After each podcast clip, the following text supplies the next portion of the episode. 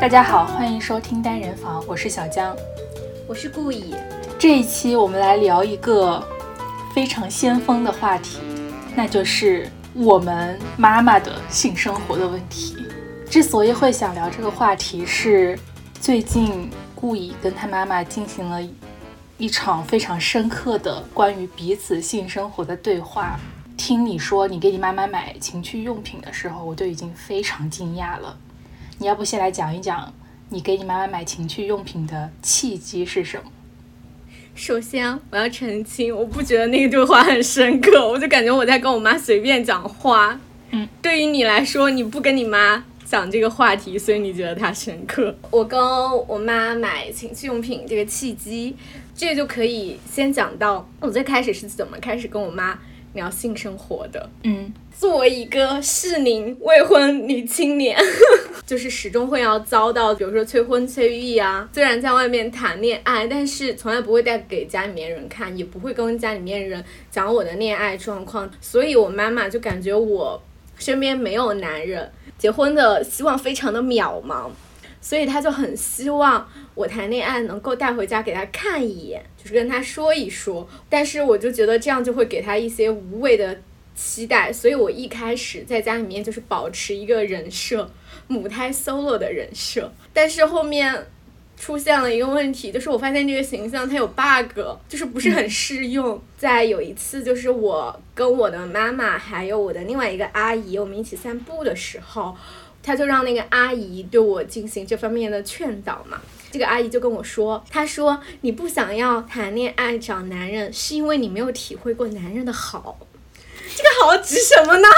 成年人大家懂的都懂是吧？我这个时候就非常的不服气了。就是我妈妈她是一个比较保守的人嘛，然后我又在她面前就是此前都保持一种母胎 solo 的形象，所以我肯定就是在那个当时，就是我是不能够跟我的阿姨说，哎，那你怎么知道我没有尝过男人的好呢？我就只是说，我就只是从别的方面进行了反驳。东亚男的没什么服务意识，就是有的男的还不如高科技，还说有的性教育没做到位嘛，女性可能自己都不了解自己的身体，那还不如自己就先靠高科技探索一下自己身体，指不定就比男人好使。我说你们是不是都没体验过？我说要不我送你们一人一份体验体验。在我跟我妈还有阿姨的那一次谈话之后，我不是觉得我的那个人设有 bug 嘛，我就开始跟我妈讲，跟我妈讲一些约会经历嘛，嗯，然后我还会跟她吐槽，就是男人没有服务意识之类的。最开始她是很受不了我这样的，她就觉得我在外面乱搞。但是后面就是他也管不住我，所以就接受这件事情。后面就是我爸爸走了之后，他决定自己给自己买一个玩具，他让我给他推荐，就直接提出我说我给他买一个。所以总结来说，就是你妈妈虽然是一个很保守的人，但是她与此同时又希望你是能体验性生活的，就她会觉得你。不谈恋爱是因为没有体验过性生活。如果你体验过性生活，你就会对男的有渴望。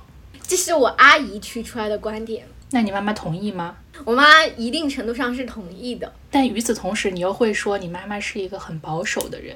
嗯，我觉得保守的妈妈不应该是会反对婚前性性行为的吗？我妈妈曾经是反对的。嗯，在我还在念书的时候，我妈妈希望我就是不要有婚前性行为，然后她希望女孩子要自尊自爱，呃，不是我觉得。自尊自爱，对，她就觉得说，嗯，就要保护好自己，要怎么样的那种。但是因为我不是长久的在他面前树立一个母胎 solo 的人生嘛，就是那个形象是完全不靠近男的，就是他会很希望我要去谈恋爱，要去靠近男的，所以他就会跟我讲一些男人的好处，然后他所提出来的种种都被我一一辩驳，所以最后剩下的就是。能够拿出来说不多的原因，就只有性的这一方面，所以这个时候他的底线就已经降低到了，他就想说，只要你靠近男的，不管你做什么，你先试一试。所以总结来说，男的的存在只是为了给女的提供性生活这一个价值。也不是不可以这样说，因为就其他方面也靠不住啊。就比如说我妈会跟我讲说，就是有人陪伴嘛，然后我就说，那男的他也不是时时刻刻在你身边嘛，说有人帮你做家务，是分担生活上面那个。然后我说我爸也没有给你分担多少，还增加了你的家务负担。总而言之，就是我妈提出来别的什么，我我都有那个反驳的理由。所以这个就是家长很矛盾的地方，就是一方面他又希望你能保持贞洁，当他发现你因为保持贞洁，也不能说因为吧，可能是互为因果，就是不接近男人和保持贞洁之后，他宁愿你破坏掉你的贞洁。一方面是觉得女人要保持贞洁，然后另外一方面觉得女人要依靠男人。然后这两种传统观念在他的脑袋里面不停的交锋之后，到最后女人必须得要有一个男人这个传统观念终于占了上风，于是他就抛弃了原来的那种贞洁观。你你觉得我这是什么？我觉得我这就是以以己之矛攻己之盾啊！就是我是用 我是用我妈的那一套，你看我不接近男人是吧？然后那我就没有体验过，然后我就把我妈的底线拉低了，一步步拉低底线。哦，smart。好，你接着你刚刚说的讲，就是你妈妈跟你坦白说，她可能还会想要性生活，然后可能会自己买一个玩具，之后你就给她推荐了玩具，对吧？我妈也是挺好笑的。我妈她作为一个比较保守的女性吧，我可以察觉到，她们中年女性之间，她们也不是完全不谈论性生活这件事情的。就是比如说，我那个阿姨也会当着我妈的面跟我讲所谓什么男人的好。男人好不好不好说哈，这是这是他的话，我是引用。就我能够察觉到，他们中年女性的友谊之间不是完全不讨论这件事情的，但是他不会像我们一样，就比如说我们就会直接把性这个字挂在嘴边。他们中年女人呢，会用一些这个那个，然后还有那方面，他不会直接。我们两个来模拟一下吧，你你来模拟你妈妈，然后我来模拟你妈妈那个朋友，就是你就是你那个阿姨。我觉得他们一定会说，哎。你老公怎么样？或者你男朋友怎么样？行不行？我老公好像最近不太行了，是不该吃点什么药？有没有什么推荐？会吗？不会，肯定不会这么说。那我不知道，因为我能够察觉到的，还就还是我在场的，而且我觉得我的在场已经打破了他们所谓的这种一种禁忌的存在了。因为我讲话超级直接，我会直接把这些字眼直接讲出来，然后我妈和我阿姨会表现出来一副我受不了你，但是可能又没有人在他们面前这么直接的讲话，所以他们又觉得很刺激，一直笑，就是一边笑一边又在那边就是就是那种笑骂，你知道吧？他就会觉得什么别这么。讲啦！哎呀，说这么不好意思的话，哎，女孩子家家别这么说。然后我妈就跟那个阿姨说：“你听听啊，现在这些年轻人都在讲些什么东西？”她还说她跟她朋友都聊这些。其实我觉得他们不是不想聊，可能大家都碍于一重禁忌，就是没有一方愿意做那个主动直接。提出这些字眼的人，所以大家就很隐晦的在那边讲这些。他们可能就是对于某些字词有耻感吧，没有办法直接把那些字词说出来。所以我觉得我很大程度上就打破了我妈的这种羞耻感。就我妈她听多了我讲这些之后，她就有点习惯了。就习惯了之后就有点脱敏嘛。而且我妈也是蛮好笑的。我之前给她买那个呃小玩具的时候，本来我以为我妈这种。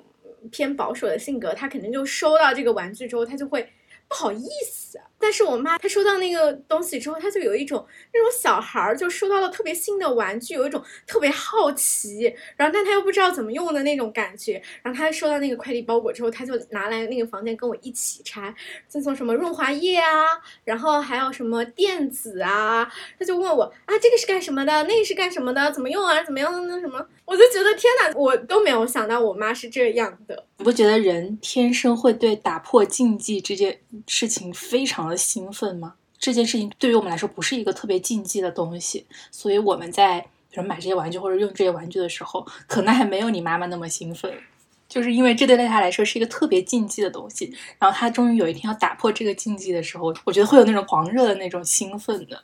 是当一个人打破了禁忌之后，打开了一个新世界的大门之后，他的那个有一点狂热的程度是你没有办法想象和预测到的。就比如说，我妈现在她交往了新的男朋友嘛，关于她和她这个男朋友的性生活，并不是我主动向她问及的，而是她开始主动跟我分享的。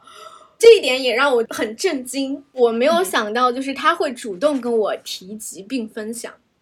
你你来说一下，就是这个前因后果吧。就是你们是由什么话题开始，然后说到这个她跟她现在男朋友性生活的这个话题的。因为我妈现在她交往了新男朋友还不太久，她就会跟我分享她和这个男的相处的种种细节。在我爸爸走了之后，我跟我妈妈的那个权力关系有一个调转。以前就是我妈会催着我要去找男朋友，她希望她要为我的男朋友。把把关。现在我爸走了之后，这种权力关系发生了调转，就是现在他是他找男朋友，然后我要对他这个男朋友进行评估，可以这样说吗？嗯，我现在跟我妈妈的关系近似于你有一个闺蜜，然后她交往了一个新男友，她就会跟你分享恋爱生活中的一些细节，然后让你来帮她。判断一下这个男的到底如何好不好，我要怎么处理这段关系里面的一些什么问题啊之类的。此前可能因为我跟我妈做的铺垫嘛，就是我妈会觉得说，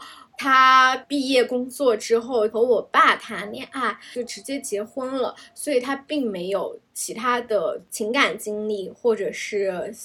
其他的一些性生活的经验，我跟他讲聊天之后，他会觉得说，那我的有一些观点在情感生活的上的观点，他也是可以参考和借鉴的，所以他就会跟我讲，然后他就开始跟我。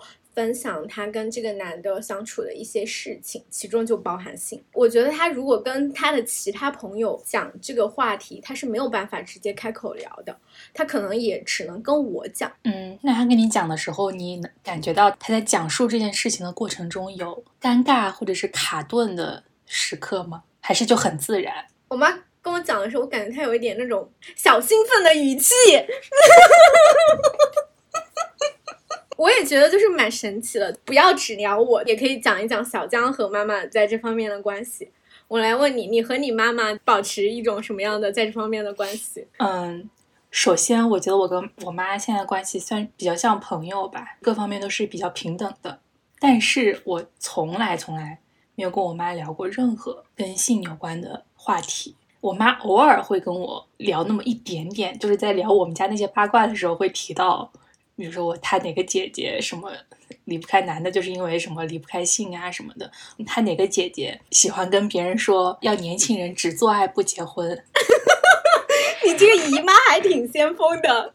每次他跟我提到这些的时候，我就会默默避开这些话题，我就 这样笑一下。为了保持你在你妈面前的修女形象吗？对，我是出走半生，归来仍是处女。即便以后生生要是生孩子，呃，生孩子一个月之后，我就会重新恢复到处女的身份。那你要是不是是就去买金生子的话，你妈会怀疑你的老公是阳痿。我妈是知道我谈恋爱的，但是反正我就默认她默认我是处女。至于她到底怎么觉得我，我其实也不知道，但是我会默认她是这么想我的。就是为什么不聊啊？我觉得很神奇。我以前我跟我妈的那个权力关系是比较明显的，我妈是一个控制欲很强的妈。直到就是我最近几年疯狂的斗争，我们才达到一个比较平等的关系。跟我妈现在就是属于没什么禁忌，我什么都跟她讲。但我觉得你跟你妈是。感觉就是什么话都讲，而且这个状态已经持续非常久了。你小时候的时候，你妈也对你不是那种多加管束的状态，那我就觉得你跟你妈的状态其实就比较松弛，比较和谐的母女关系。这么久的时间，你一直没有涉及这个话题，我就觉得很神奇。也不是吧，小时候只是我非常的乖，所以她不需要对我进行什么管束。但是我妈有几年，特别是我刚上大学那几年。我觉得她是有一种缺失感的。在我上大学之前，她都是在家里面当家庭主妇嘛。嗯，然后我突然就去上大学，然后又去一个很远的地方，然后他又管不到我。然后那个时候我又谈恋爱什么的，他就会很失落吧？我觉得，所以他其实那几年其实是很想要控制我的。他一下子观念没有转变过来，然后再加上那个时候呢，我又在谈恋爱，而且谈的恋爱的对象是我妈非常讨厌的，所以那个时候我不想跟他谈这种我谈恋爱的这些这些事情，因为我不想让他管着我。就我妈嗯是有跟我说过，你要是再接着跟他谈，我就不给你什么生活费、学费这种。然后我说你不给就不给了。还是给了。那肯定要给啊，我说你不给我就退学，那他肯定怕我退学什么的呀。就是他这一套，初中的时候还能威胁到我，长大了怎么可能还威胁得到我？我退学谁最害怕？肯定不是我最害怕，肯定是我父母最害怕。所以我觉得是从那个时候养成了一个习惯吧。然后从那个之后，我就不太跟我妈谈论感情啊什么这些事情。那当然连感情都不谈论，那肯定就性生活就更别说了。嗯，然后我妈自己也说服了自己，她现在就会觉得那些就是天天交了一个男朋友，就马上跟妈妈说啊，这男朋友什么什么这样那这样那，家里什么的，她很瞧不起那种。她觉得这有什么好好说的？这就就没有到结婚的地步，我认识那些人干什么？我才不我才不想知道呢！他就已经自己说服自己，然后把自己包装成了一个非常开明的人。嗯，那你感觉你妈妈她会跟她的同龄人聊性生活吗？嗯，我觉得她会跟她姐妹稍微聊一点，因为我觉得我们家就是我妈妈的姐妹们，亲姐妹都不是那种道德感很强的人，所以他们话题应该还挺百无禁忌的吧。我也没有听过他们谈论这些，但我觉得他们的对话里面是有涉及到性这一部分的，嗯，但应该也不多。此处我提倡大家都不要做道德感很强的女的，会很辛苦。对啊，我觉得我妈妈就是一个道德感很强的女的，然后我妈最不能理解的就是她作为一个道德感如此之强的女的，她怎么生出了我这么一个在她看来道德感低下的女的？其实我觉得我还道德感挺强的，我只是就没什么那种传统女德而已。就是我会经常说，是男的要有男德的这种话，然后我妈就会问我：“那你有女德吗？”我说：“我没有。”我说：“女德不是什么好东西，封建腐朽传统糟粕，但是男德是新时新时代进步的表现你应。”该说，你应该跟他说，我当然有女德，但是我有的是新时代的女德，跟你不一样。所谓新时代的女德，就是人这一生要同时交五个以上男朋友。有点累了。我们刚刚还在聊小黄文，你都说四个人以上有点那是因为五个人同时在场。哦，我们先来说一下吧。你觉得你妈妈会看黄色小说或者是色情电影吗？我觉得她不看，主要是没有渠道。以我妈的那个对网络的掌握的水平，她应该就是靠自己，不太能够找到黄色小说、黄片。那我觉得他可能没有渠道看。不像我们，刚刚你讲那个什么新世纪女德的时候，我还想到，我昨天我去吃饭的时候，然后在场有一个小孩儿，我的左手上戴了两个装饰戒，当时我的那个阿姨就就是之前说男人的好的那个阿姨，她看到我戴两个戒指，她就跟我说，她说你要是找男朋友，那你手上不得戴满啊？然后那个小孩就在旁边看到我的戒指，他就说戴两个戒指，他说姐姐要找两个男朋友，然后我立刻当场就是在那什么叔叔阿姨我妈的那个面前，立刻接这个小孩的话，我说谢谢你的祝福，姐姐要找两个男朋友，一个给我做家务，一个给我花钱。哦，就之前不是说太忙吗？录播课之前聊黄文的时候，这个人就说五个人太忙了。嗯，我不是不能接受 EVN，就是我觉得看黄文一定要看 EVN，谁要在看黄文的时候还看 EVE？但是我能够想象三 P，然后我也能勉强能想象四 P，但是因为我看书就是脑袋里面会一直有画面，一直有画面的嘛。当这个人数到达了五个人的时候，我脑袋里面的画面就会透露着一丝尴尬，因为我会觉得一个女的，四个男的，一定会有那么一两个男的是在旁边没事儿干的。那这个时候，这个画面就显得非常的不好看，或者是四个男的围着一个女的，他们就很挤。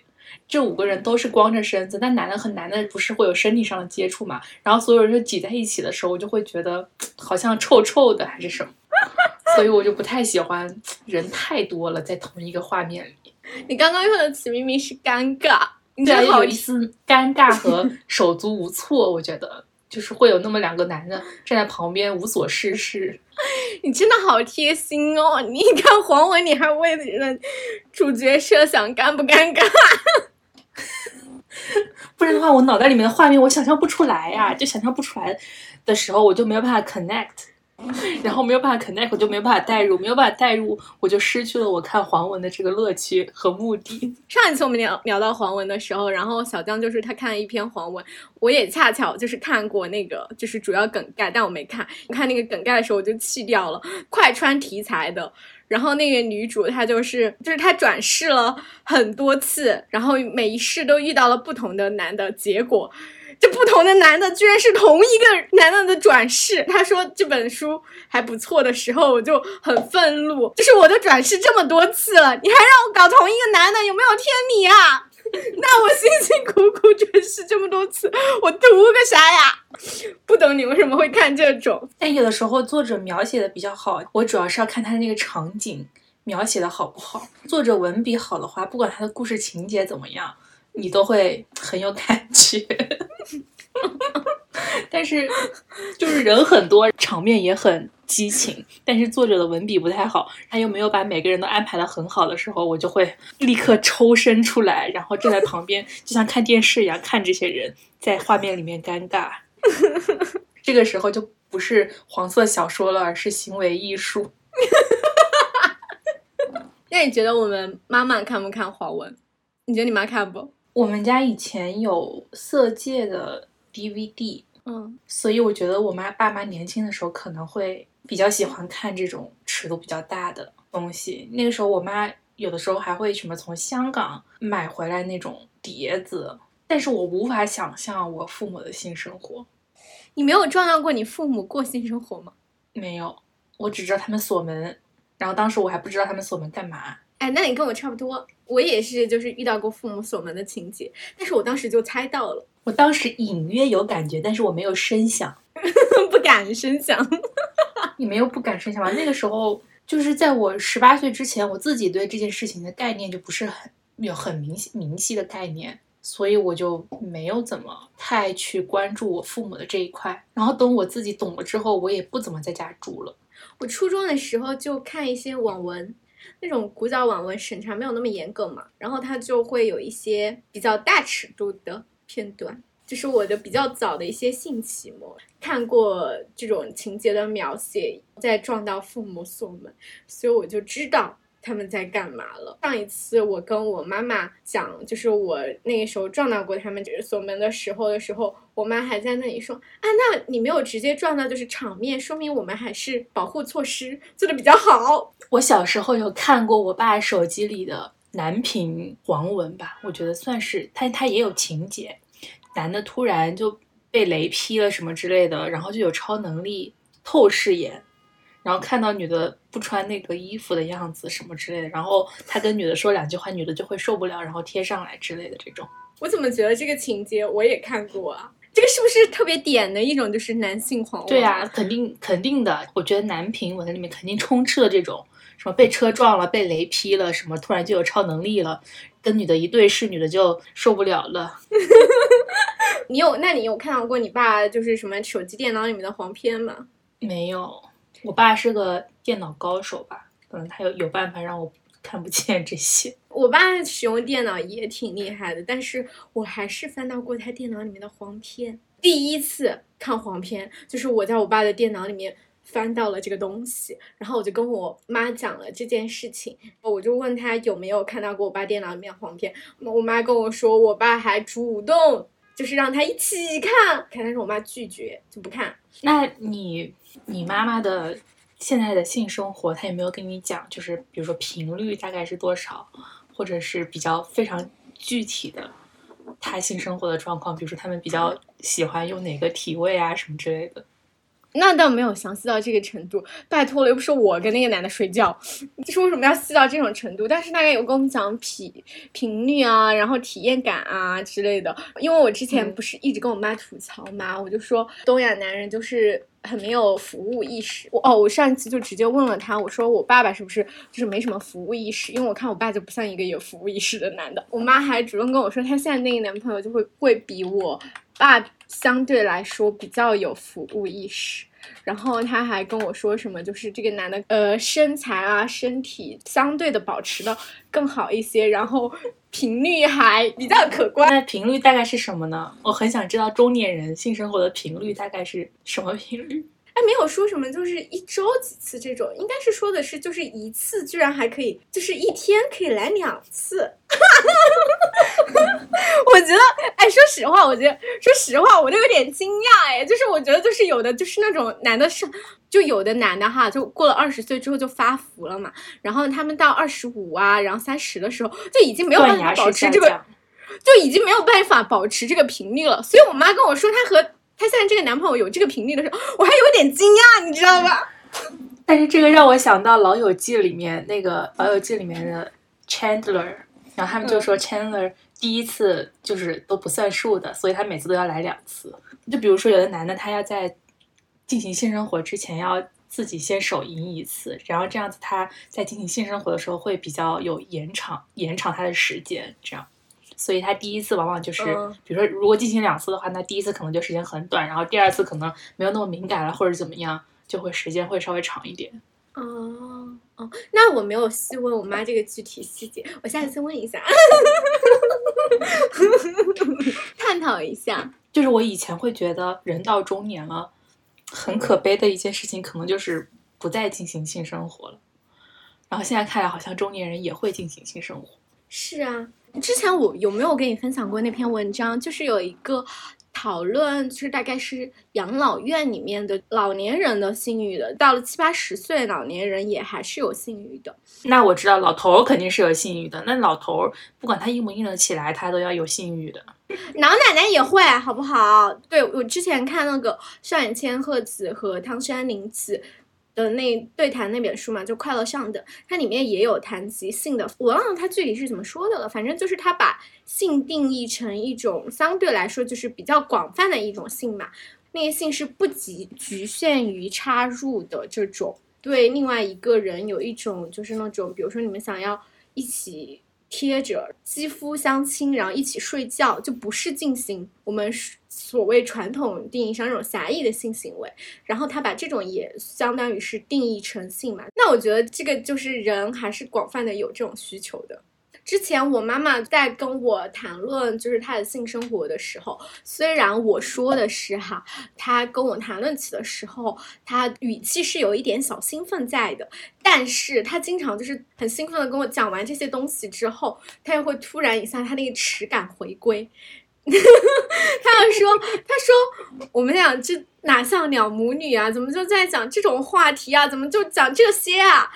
因为我就是致力于给我妈去掉那种传统里的的枷锁，打破她的耻感嘛，我就跟她说很正常的，我就说到了这个年纪有性欲也是正常的，就是老年人都会有性欲，就是你讲这些也是很正常很正常的，而且就是女性可能在这个年纪反而就是她的那个性欲就是更广泛更那什么，然后我就跟她讲这些，你会跟你朋友谈论性生活吗？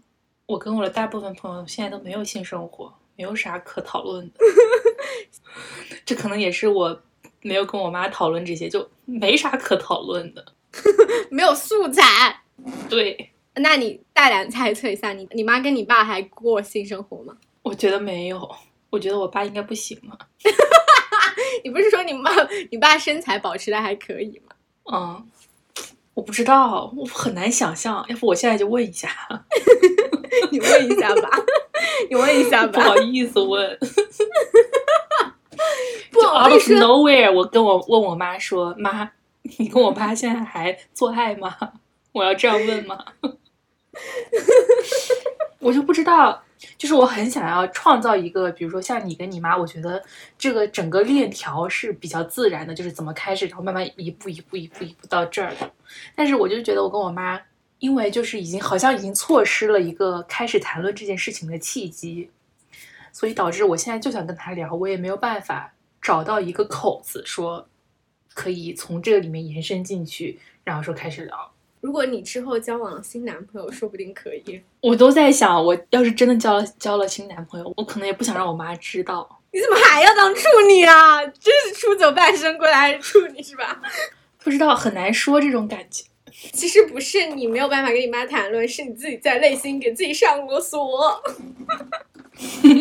说不定你问你妈，收获答案会出乎意料。我此前也以为我爸妈不过性生活了，直到我爸走了之后，我才惊讶的发现他们居然还有性生活，我好震惊啊！想象中和实际好像是不一样的。而且我爸妈感情又不好，感情不好还能有性生活吗？还是说也会有人受生理本能的驱动？你不觉得你爸妈，你看起来他们感情不好，结果还维持了这么多年的婚姻，也是有一些纽带的吗？说不定这个纽带就是你想不到的东西，你以为它不存在的东西。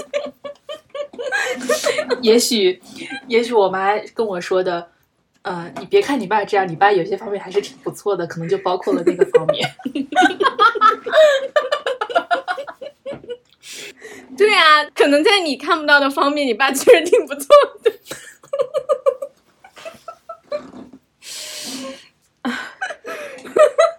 你是从什么时候开始跟会跟朋友讨论跟性有关的话题的？想不起来了。那你们谈论的尺度到什么程度呢？你作为一个女性和你作为一个男性来谈论就是自己的性经验的时候是非常非常不一样的。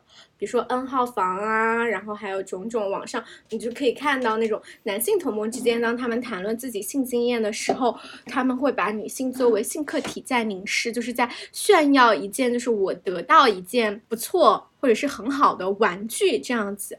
但是当我们女性在讨论自己的性经验的时候，我感觉。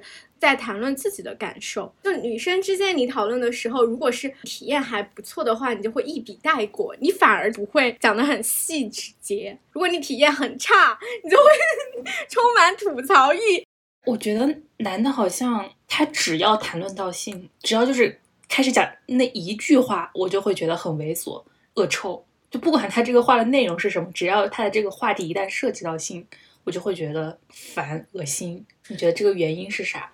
在一个父权社会中，当男人讨论性的时候，就是他会把你作为一个客体，就是为他服务的对象来讨论嘛。有的女人在谈论这件事情的时候，她也会把女性作为性客体在讲。我就觉得我的那个阿姨就是那个说男人好的那个阿姨嘛。昨天又跟她吃饭。见我，他就夸我很漂亮嘛，说我最近又长好看了。在场还有一个比我小几岁的一个妹妹，哦，他就在那里讲我们两个人，他要说说我已经是一个成熟的果子了，说我那个妹妹就是快熟了。我当时就对这个话就非常不舒服，我就当时就直接回我阿姨了，我说我为什么要做那个果子？我不要做等着人来摘的果子，我要做摘果子的人。我想摘哪颗摘哪颗，我想摘几颗摘几颗。我就觉得说，我那个阿姨就是特别典型的父权下的男女的缩影，让他们在谈论某些事情的时候，就是把女性作为客体在凝视的，就会非常的。让人不舒服。我觉得男的很多时候都是这样的。我觉得我妈妈以前也是，她也是会有这样类似的表达。但是在我不断的对我妈进行反教育之下，我妈会在这方面好一点了。她现在会更关注她自己的感受，也更关注我的感受吧。其实我就觉得说，人本质上还是。自私的，还是为自己考虑的。他之前只是可能长久的被规训、被教育，说他要是为人考虑、为人牺牲的那一个。但其实，就你帮他打开一扇新世界的大门之后，他可能就回不去了。对，因为本身的那个所谓的道德规规训就是反人性的呀。嗯，一旦你能够找到一个出口，那这个反人性的东西其实是非常脆弱的，就很快就会被瓦解的。嗯，就像我跟我妈妈谈论性这件事情一样，她此前是没有找到人可以谈论这个东西，但她找到一个出口的时候，她就会更愿意选择这个出口，所以她会主动跟我谈件谈及这件事情。同理就是我还有另外一个朋友也是这样子的，我跟我朋友还有我跟我妈讨论的时候，大家通常不分享好，只分享坏。跟你在情感方面遇到问题、遇到困惑是一样的，本质上你们俩是在讨论自己遇到的问题、麻烦，然后想要寻求一个解决之道。但这样我觉得也不行，就是如果你们只讨论比较差的那部分，然后可能就会有一个错误的认知，觉得好像市面上都是很差的，那你就会觉得哦，那我这个好像也还行。那你怎么知道什么是好呢？那可能你现在这个就很一般，然后你会觉得哦，好像很好，你就没有办法有那种动力去寻求更好的。对，其实哎，你有没有觉得说，就是之前我看到那个《快乐上能》里面上野千鹤子汤和汤山谈的嘛，就是女性意识变强了之后，与他人的性被讨论的更多，但是很少有人，就是很少有讨论是讨论自慰的，就是他们持有的观点是，人要首先和自己的身体，就是你自己和自己的身体建立一个良好的情欲关系之后，你才能够和他人建立更好的。就我感觉也是，为什么我们在和朋友讨论性的时候，好像更多的就是讨论在和他人的性的部分，就是很少直接的讨论自慰。我就会觉得这个有点像是怎么说呢？就像减肥这件事情。嗯假设你要每天运动一个小时，你才能减掉脂肪三千克，但是与此同时有一个工具，然后这个工具就是你站在那儿你不用动，比如说一个什么。那种以前购物台里面不是会有那种什么绑在腰上，然后那种腰在腰上给你动，然后你不用动就可以减掉你腹部脂肪那个东西。假设你可以用这个东西，也可以，比如说两个月减掉三千克脂肪。我觉得人就是会倾向于选择那个能够让你偷懒的东西，就是给我的感觉是这样。就有的时候我想着说我要自己去运动的时候，我就会觉得啊 费劲，你搞这搞那，然后什么准备工作什么。但是如果是有那个神器直接绑在我腰上，然后我不用自己动，那我当然觉得舒服啦。你知道吗？就用一个名称来概括，叫做什么呢？四个字：什么？枕头枕头公主。但是呢，与此同时，通过这个比喻，我们也能明白一个道理：只有你真正自己去运动，你才能达到一个你想要的效果。你要通过那些骗人的 器器具是不行的，不要自己骗自己哦。被动的，就是其实就是不会特别爽。你完全被动的，其实不会特别爽。跟我妈谈论她性生活的时候，我就正好看了那本书，关于这段的讲述的时候，我就问我妈，我就说。我也跟她讲了这个观点嘛，我说你要自己爽到的前提是你要自己会会让自己爽，然后我就问我妈，我还直接问我妈了，我说，嗯，那你知道你自己的敏感点在哪儿吗？你这么多年，她就直接跟我讲了是哪里，哎，然后我说，哎，我也是，这还是遗传是吧？我其实我也我觉得你妈其实并不是一个特别保守的人，感觉天性一直被压抑。就是我觉得从看他会跟你讨论这些问题来看，我觉得他并不是一个天生就是这么保守的人。我觉得哪有人天生保守啊？我觉得没有人天生保守。我觉得小孩子生下来都是，就是没有受过规训的时候都是童言无忌。嗯，就你有没有发现，就是在我们后面就长到青春期的时候，看那种接吻的片段，你就会下意识要回避一些长辈啊，或者是你就会觉得说这个事情好像就你不知道为什么。我觉得是因为被。嘲笑过。像我小时候，我看偶像剧，我就挺喜欢看的，然后他们就会有嘲笑我，然后导致我以后就虽然我不会说我不喜欢看，但是我就不想让大人知道我在看。你看吧，这个社会造成的性羞耻，明明看这件事情就很正常。但我刚刚说的那个保守，与其说是保守，我觉得是一种风险厌恶程度吧。就是我觉得这个是天生的，然后风险厌恶程度高的人，可能就会倾向于做比较保守的决策。然后我就会觉得你其实是一个风险厌恶不是那么高的人，然后我是一个风险厌恶特别高的人。然后这个风险厌恶程度就会影响我们在生活中的行为嘛。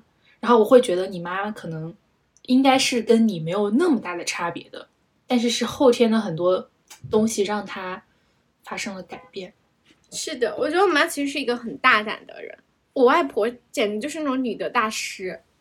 我外婆就会不停的要告诉你说，你一定要怎么样怎么样怎么样怎么样，你就是作为一个女的，你应该怎么样怎么样怎么样。我外婆就是孜孜不倦的就会讲这些，然后我就觉得我妈妈在她成长的过程中，可能听我外婆讲这些讲多了。我妈对待我，其实她以前也是这样的，但是后面她发现她管束不了我，她就有点放弃了。但是可能我外婆这样对待她的时候，在她身上就是起效果的，她可能就会很很怕我外婆念叨，下意识就回避了我外婆就不喜欢的那个选择，然后她就形成了这样一套。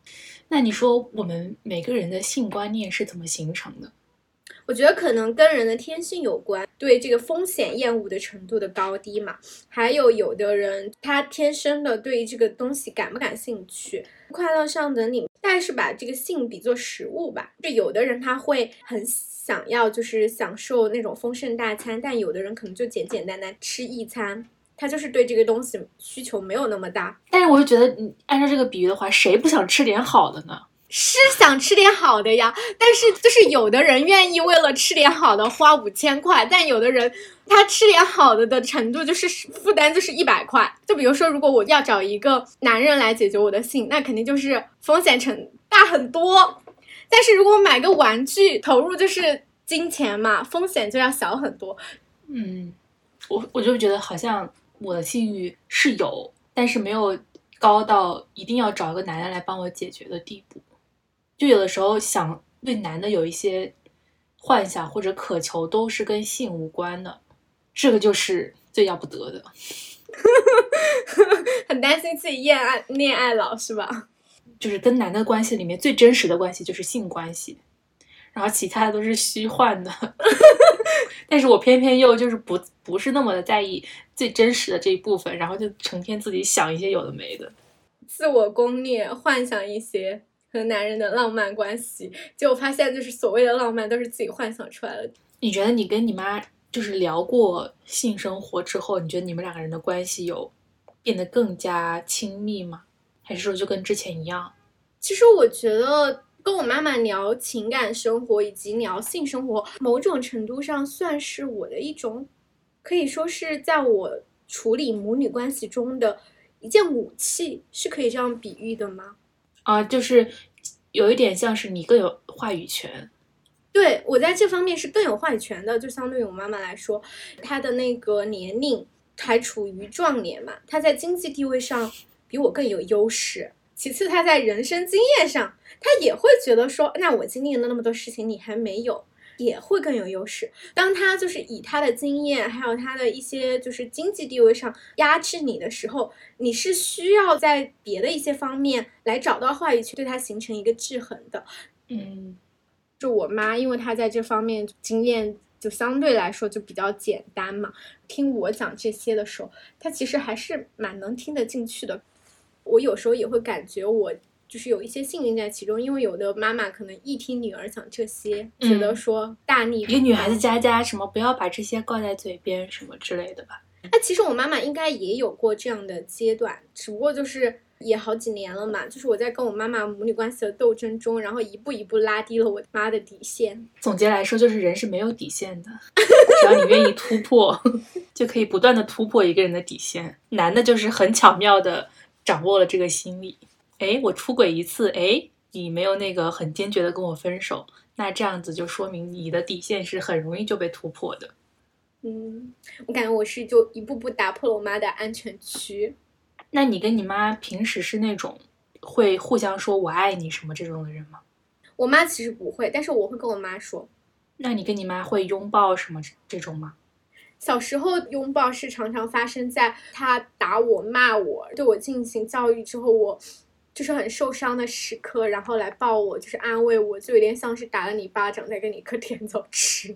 以前是很少发生在一个比较和谐，并没有产生争执的条件下的拥抱，但是现在是我会主动跟我妈发起拥抱。那你跟你妈出去逛街会牵手吗？我会挽我妈呀，就不会十指相扣，但是会挽着的那种。就我觉得这种还挺正常的吧？你不会吗？我跟我妈 出去逛街会十指紧扣。为什么会十指紧扣啊？我就算跟我妈牵手，但也是就是那种双手交握，但不是十指紧扣的那种。不知道，我妈很喜欢这种身体上的接触，我不怎么表达这种情感。我妈还问过我，她说：“你知不知道？你知不知道我爱你？”我说：“我知道。”然后她说：“你知不知道你爸爸爱你？”我说：“我不知道。”你那你爸确实让人不知道，那不是你的问题。就是我妈会经常，她有时候发微信也会说一些很肉麻的话，可能就是突然一下子她就有那种什么灵感，蓬勃的蓬勃的爱需要对，或者是或者是突然就看到抖音上有那种视频，比如说什么刘瑜写给他孩子的什么“亲爱的孩子”什么什么，然后就马上会抄袭，然后给我发一段，然后我就会我就会问他说：“你这是又是从哪抄来的？” 哎，你觉不觉得蛮奇妙的？就是你妈妈是一个大胆表达的爱的人，但你反而成了一个不是的。然后我妈妈就是我们家里面一直是不会把爱这种事情拿出来说的一个家庭环境，但反而是我大了之后，我变成了一个这样的人。我觉得是遗传吧，就是我这方面的那个基因就是受到我爸的污染，而且我有很严重的母语耻感。就是我觉得这些话让我用英文说什么的，我就觉得很轻而易举；但用中文说，我就很难说出啊，妈妈，我好爱你这样的话。而且我觉得我跟我妈说的是方言，就方言就更难说了。俺红，我爱你，就感觉更难说出口了。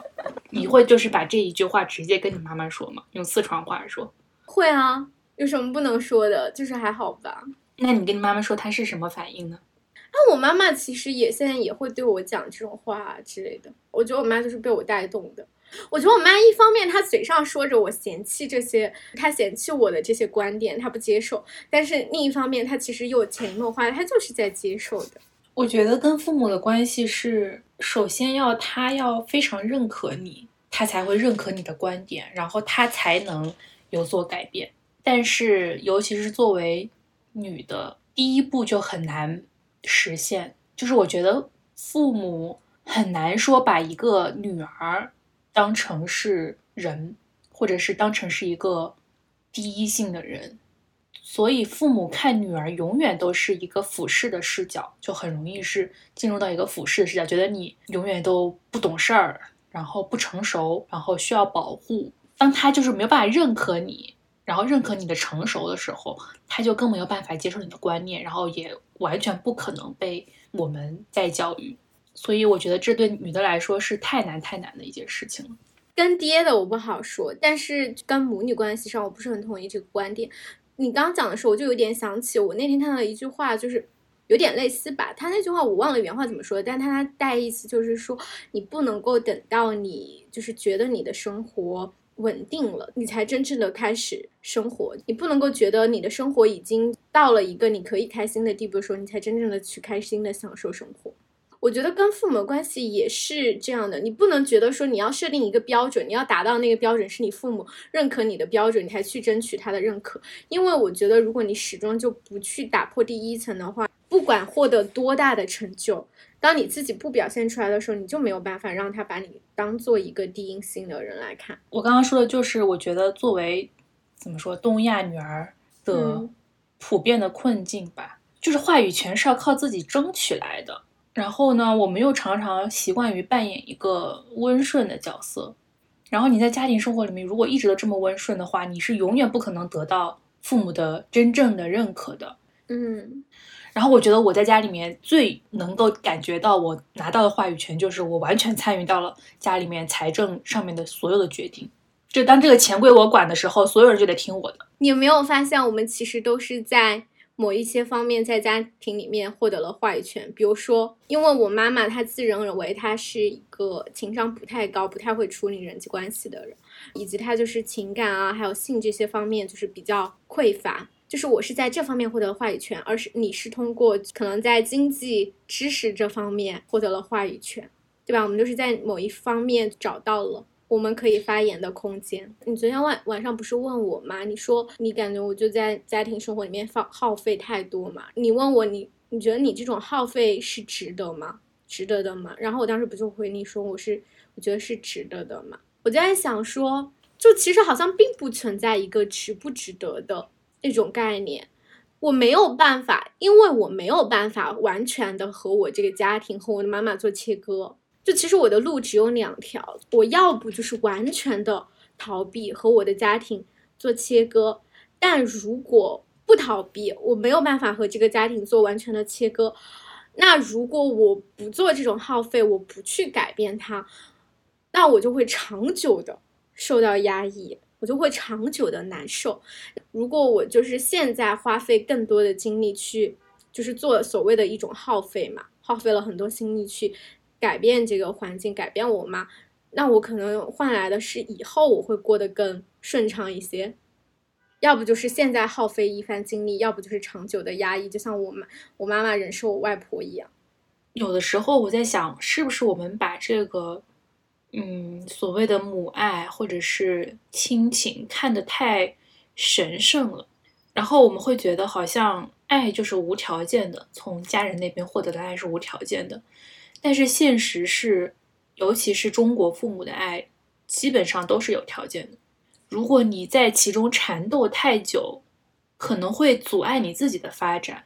然后，当你把太多的精力投入到这件事情上面，然后让你自己的发展受到了阻碍之后，这反过来又会影响他们对你的认可和爱，因为他们对你的认可和爱是基于你个人的价值的。对于中国的父母，对于孩子的爱就是你如果是一个优秀的人，或者是我认可你是一个优秀的人，那我就会更爱你。嗯。然后，如果在这个情况下，我们把过多的时间和精力放在我要跟你之间达成一个和解，或者是我要试图去改变你，那势必就是会损耗掉你投入在其他事情上的精力的。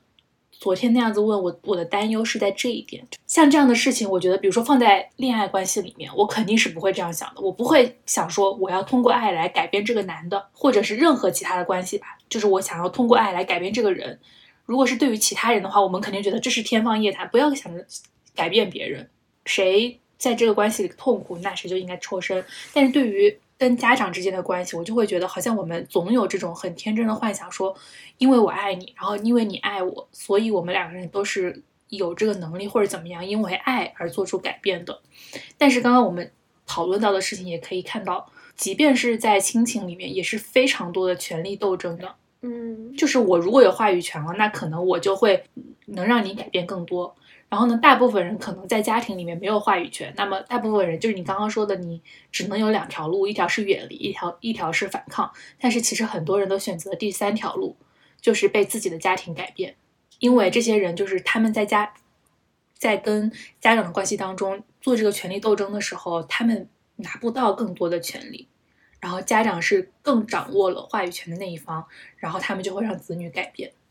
如果子女要通过获得功成名就，就是世俗上的成功，然后来获得父母的认可，通过这一条路来达到话语权，但是很多人就是受制于环境，他可能也不一定是功成名就吧。我觉得首先就是经济切割，对于我来说，经济是一件非常重要的事情。比如说之前看到的八零后的恋爱和婚姻，往往是。自由恋爱和自由婚姻，但是九零后和零零后的婚姻大部分就是包办婚姻，因为八零后的父母是没有积累到任何财富的，但是九零后、零零后，因为父母很多父母都是积累到了一定的财富，然后再加上他们结婚。是有买房子啊什么这些的压社会压力的，然后仅凭个人的努力是很难自己去，比如说在大城市买一个房子的，所以他们在经济上就是要依赖父母，然后包括自己生育也是的，就是一个一对夫妻很难说仅凭自己来生孩子，然后这时候你要往往要依赖父母帮你带孩子啊什么的，然后在这种情况下，你就很难脱离得了父母对你的掌控。嗯，这就是你说的为什么就是很多人最后就变成了他的他们的父母。因为他们就是选择了那条路。如果当你还在依赖你的父母，我觉得也不不单单是经济上吧，包括很多人做决定、做人生的决定，他们总想要依赖别人给出的意见。然后当你在做决定的时候，你总是要依赖你父母帮你做决定。很多时候就是，比如说毕业之后去哪里工作，要不要考研、考公务员，人生方向怎么定什么的，很多人因为害怕，或者是害怕自己承担责任。所以他们要倾向于选择听别人的意见。这种时候，比如说我选这条路选错了，那我就可以把责任赖到别人头上，说是你当初让我这么选的，那我今天的一切恶果都是应该你来负责。就是很多人，我觉得会抱有这样的逃避责任的一种态度，去寻求父母的意见。这种事情越多，你就越来越没有话语权。特别是我觉得，越是掌控的父母，越是不开明的父母，他越是想要干涉你。越是会被控制，然后被干涉的子女，又是越倾向于逃避责任，然后越倾向于依赖父母的意见，然后这样子，你跟父母的关系就是会越来越恶化，然后你就整个人生就被别人掌控。我觉得有的人就是没有办法对自己的人生负责。我觉得我们就是要要有这种勇气，就是做的决定我自己负全部的责任，就好也好，坏也罢，就是我自己负全责。你要有这种底气，你才能够谈得上反抗。对，不然的话，你就是你一面你没有这个勇气，就是承担任何一件事情的后果，然后你一面又讨厌父母对你的管制，我觉得这个你哪头都得不到。我刚刚说这点，我觉得我在我跟我弟身上也表现的特别的明显。我是一个做什么事情都很负责任的人，我觉得我做事情处理事情也有比较成熟的态度吧。但是我弟就是经常会以一种不不负责任的态度面对自己的生活。所以导致我妈也不信任他，然后当我妈不信任他的时候，当然就对他有更多的掌控。我跟我弟都在家，然后我可以睡到中午，我妈完全不会管我。但是我弟就是会八点钟就被我妈喊起来。我妈的说法就是：“你姐姐就是现在睡得这么晚，她中午又不睡的喽，然后什么什么的，她就是会自己把自己的生活安排好啊什么的，然后她还会运动啊什么的。然后你呢，你睡那么晚，你中午又要睡什么什么什么，就是会这样子讲。你看，我妈已经算是一个比较。”开明的家长了，他对我弟还是以一种控制的这种态度，所以我觉得这里面真的是博弈。就算是在所谓的母伟大的母爱或者伟大的子女对父母的爱当中，也是掺杂了非常多的博弈的。你觉不觉得人和关人人和人的关系，不管是哪一种，就是都会有这种博弈的存在？嗯，但我又觉得这嗯，其实也其实也挺。扭曲的吧，一旦存在博弈，就意味着这段关系不平等。为什么？就是感觉博弈就是谁要争夺到更多的权利嘛。但我觉得这个就像天平加砝码呀，就是这边轻了一点点，就在那边加一点点。然后一个理想的比较平等的关系也是靠维持的，不然它始终会随着环境的变化、人的变化会出现倾斜的。与其说就是是对某一个。嗯，具体的人的你和一个具体的人去斗争，和一个人去博弈，不如说你其实是在和人性一些根本的恶做斗争。我觉得人性本身就是它会有这些坏的部分，那你就是需要做出一些努力去克制它的。就像你会要压抑住自己内心的一些阴暗面一样，当你在和另外一个人相处的时候，你不想要把这段关系变坏，你也是需要采取一些手段来压制住这段关系里面坏的一面的。嗯，而且我觉得人要是要有自觉的，就是比如说我们两个肯定都是有这种自觉，说我想要的是一种平等的关系。但是比如说很多男的在父母老了之后，就对父母态度特别的差，就是因为。权力关系彻底扭转，他就不需要再对你那么好了。对，所以我经常我也在思考，说我对我妈是一种什么样的态度？就是我觉得我现在是确实是在家里面比较有话语权的那个人，所以我经常就是会反思自己，说我一定要态度好一点，然后一定要对我妈多一些耐心。嗯，然后我现在就是会非常谨慎的去处理，就是我在对我父母的关系。所以，我就是跟你说，我有一件特别特别后悔的事情嘛，就是当时我爸，呃，有一次坐地铁，然后过那个地铁闸，然后他就划了左边的，但是他其实是要划右手边，然后从这边出嘛。然后当时我就有一点不耐烦，然后我一直就是对这件事情一直记在心里面，我就觉得特别的后悔，我不应该当时那么说。嗯，就是你是怎么样一个人，你是你父母是可以感觉到，就比如说我现在虽然我妈就是很。就是他觉得自己嘴巴笨，讲不过我嘛。但是我妈对一个点是很确定的嘛，就是她很确，如果她老了，然后她病了，我是不可能不管她的。我觉得我妈应该有这种自信，但是我爸应该没有。我觉得这件这一点也是我妈用来控制我爸的一个手段。我爸没有自信，我等他老了之后我会对他好，所以他要紧紧的跟我妈绑在一起。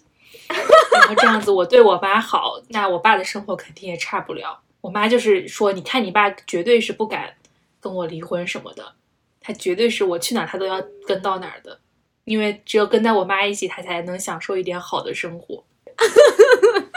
你看，男男人就是不懂付出爱，所以他们也收获不到什么好结果。我在想，要不然就。什么时候母亲节啊？是不是马上就母亲节了？五月份对吧？嗯，要不然母亲节直接送我妈一个情趣用品好了。支持。但是我妈跟我爸睡一个房间，我买了她会用吗？爸总有不在家的时候，你妈可以自我满足一下。我觉得真的可以给我妈买一个，对啊，关照一下母亲的性生活，可以。爱护母亲，从性开始。在此呼吁所有的女儿，呼吁所有的女儿都跟我一样，大家母亲节全部都送妈妈情趣用品吧。爸爸看了会气死，怎么什么意思？有什么可气的？我敢说，百分之至少百分之五十以上的爹都不行了。我爹还有腹肌呢，我都觉得他不太行。不知道哎，反正我觉得，如果想要和母亲有有一些抗争吧，就是想要有一些母女关系的改变，首先要先开始坦率的跟妈妈谈话。有一些妈妈没有办法对话，我觉得，就是我觉得我们俩的妈是还算是比较不一样的嘛。某种程度上吧，还可以，我妈还可以。但是我不是也跟你讲过吗？嗯，不知道，我也不知道算到底算幸运还是算不幸运的那种。不幸的家庭各有各的不幸啊，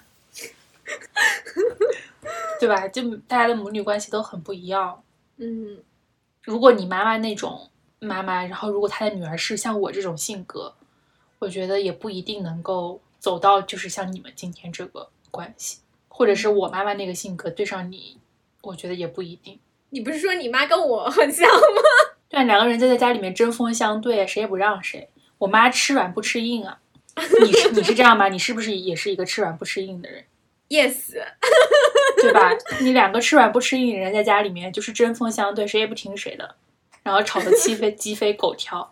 我从小吵架都是吵不过我妈的，一直到长大之后习得了一些理论的武器。说一些让我妈听不懂的话，怎么跟男的一样？说一些让别人听不懂的话来获得权威感。